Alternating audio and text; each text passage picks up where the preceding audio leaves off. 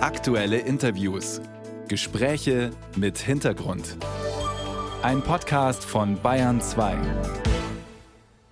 Der Lokführerstreik bei der Deutschen Bahn. Am Wochenende mussten viele Reisende ihre Pläne nochmal canceln oder aufs Auto umsteigen. Seit gut sechs Stunden aber ist der Zugverkehr wieder regulär angelaufen. Vielleicht hat Ihnen das heute früh schon geholfen beim Weg in die Arbeit. Wobei diese Fahrgäste aus München noch nicht zufrieden sind. Für das, dass um zwei der Bahnsteig vorbei war, finde ich es unmöglich, weil eigentlich müssten die Zugführer ja eigentlich vor Ort sein. Das ist eine never-ending Story. Die ganze Zeit warten, warten, warten, das ist gar nicht nett.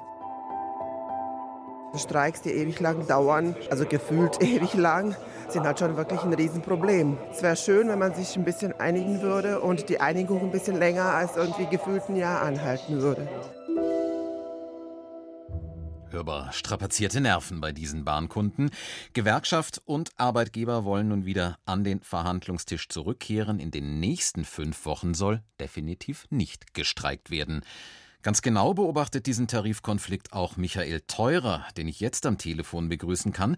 Der FDP-Politiker ist der Beauftragte der Bundesregierung für den Schienenverkehr. Guten Morgen. Guten Morgen, Herr Pierenbohm. Was hat denn, Herr Theurer, aus Ihrer Sicht dazu geführt, dass die GDL ihren Streik nun heute früh schon beendet hat? Also zunächst mal ist es erfreulich, dass ähm, die Verhandlungen, die Gespräche jetzt wieder aufgenommen wurden. Das hatten wir ja auch, Minister Wissing, äh, viele Beteiligte, der Bundeskanzler eingefordert. Und äh, es ist ja auch nochmal deutlich geworden aus Ihrer Umfrage, wie enorm die Belastungen sind. Wir haben sie in der eigenen Familie wenn Kinder nicht in die Schule oder in den Kindergarten können, weil eben Erzieherinnen, Erzieher, Lehrerinnen und Lehrer nicht ankommen. Und ja, wir haben großes Verständnis, äh, weil natürlich Lokführer, äh, das andere Personal bei der Bahn 24 Stunden, sieben Tage die Woche im Einsatz ist und im Tarif, ähm, im Tarifkonflikt kann auch mal ein Streik kommen. Ähm, aber der Streik ist nicht die Lösung, sondern es muss jetzt, und da haben wir beide Seiten dazu aufgefordert, mit großer Ernsthaftigkeit gesprochen werden, was am Ende äh, dann Herrn Weselski und die GDL äh, umgestimmt hat äh, im Gespräch mit dem DB-Vorstand äh, Martin Seiler, kann ich Ihnen nicht sagen, weil ich bei den Gesprächen nicht dabei bin. Wir als Bundesregierung auch zur Neutralität verpflichtet sind. Aber ich glaube, dass aus der Gesellschaft heraus natürlich schon ein klares Signal an die beiden Tarifparteien gesandt wurde, bitte nicht streiken, sondern miteinander sprechen mhm. und eine Lösung erarbeiten. Und in jedem Fall scheint die Deutsche Bahn nun tatsächlich bereit zu sein, auch über Arbeitszeitverkürzungen zu verhandeln. Das ist ja eine zentrale Forderung der GDL, genauso wie ein Tarifvertrag für die Infrastruktur, also für Bahnmitarbeiter, die nicht Lokführer sind. Also da scheint auf Bahnseite, auf Arbeitgeberseite doch einiges in Bewegung gekommen zu sein, oder?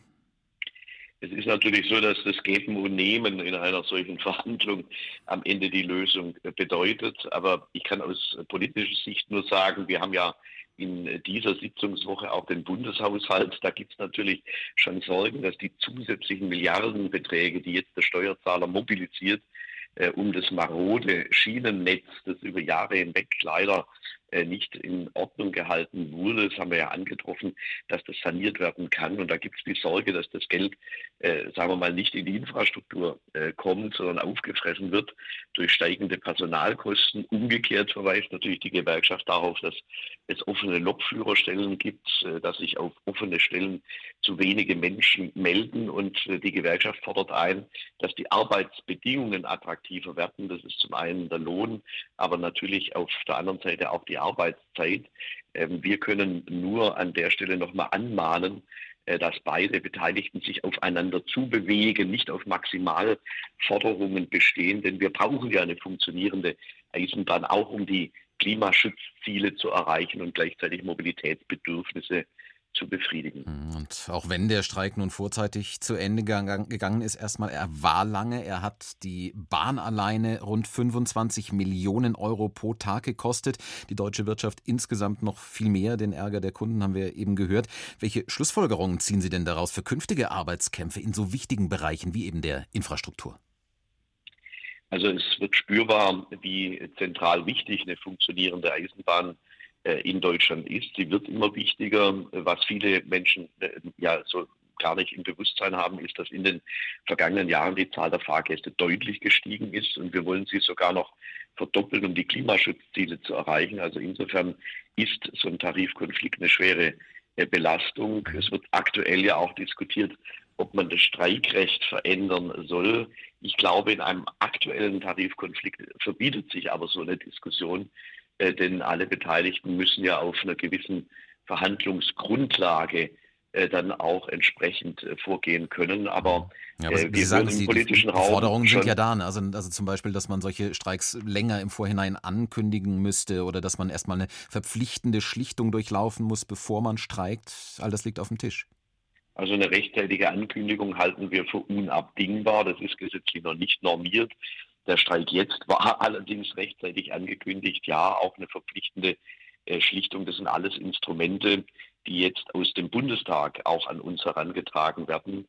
Aber solange eben der, dieser Tarifkonflikt nicht beendet ist und jetzt stehen erstmal Verhandlungen an, ähm, ist es nicht der richtige äh, Zeitpunkt, darüber zu sprechen. Und auch eine Gesetzesänderung würde eine gewisse Zeit äh, dann dauern. Ich habe aber Verständnis dafür, dass Kolleginnen und Kollegen im Bundestag solche Forderungen jetzt erheben, weil ja die Belastung nicht nur in der Wirtschaft und bei den Unternehmen da ist, sondern vor allen Dingen bei vielen, vielen Menschen, die auf Bus und Bahn angewiesen sind. Mhm, bei allem Ärger über den Bahnstreik ist es ja für viele Arbeitnehmer ja auch eine gute Nachricht, dass Gewerkschaften gerade wieder in einer stärkeren Position sind durch den Fachkräftemangel und auch mehr rausholen können bei solchen Tarifkonflikten. Das mit Sicherheit. Ich meine, die GDL fordert 11 Prozent äh, Lohnerhöhung.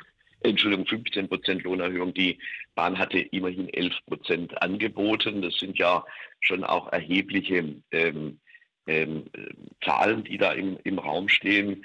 Äh, schwieriger, äh, sagte uns die Deutsche Bahn, ist die Arbeitszeitverkürzung, weil eben jetzt schon Lokführer fehlen. Also das heißt, wenn dann noch mehr fehlen, dann wird es auch nicht leichter. Aber Sie haben natürlich recht, in der Zeit des demografischen Wandels, wo auch viele ähm, Beschäftigte dann in den wohlverdienten Ruhestand gehen und junge Menschen fehlen, äh, müssen Arbeitsplätze attraktiver werden. Wir müssen darüber hinaus aber natürlich dann auch überlegen, weil ja in allen Branchen, im Krankenhaus, in der Pflege, bei Ärztinnen und Ärzten, in den Unternehmen, überall fehlen junge Leute, wie wir die Lücke schließen. Und da ist für uns mit Sicherheit auch mittel- bis langfristig ähm, Technologie eine Lösung, also bestimmte Prozesse wie etwa das Kuppeln äh, im Rangierbahnhof könnte man auch automatisieren. Mhm. Also auf diesen Weg gehen wir ja als Bundesregierung ganz offensiv und sagen, das System Schiene muss modernisiert werden durch Hochtechnologie. Schauen wir mal, was am Ende alles rauskommt in diesen Tarifverhandlungen. Es wird jedenfalls wieder verhandelt zwischen der GDL und der Deutschen Bahn und das waren Einschätzungen dazu vom Beauftragten der Bundesregierung für den Schienenverkehr, Michael Theurer von der FDP. Danke Ihnen für das Gespräch. Ja, ich danke Ihnen und wünsche allen Fahrgästen, dass es wieder gut anläuft.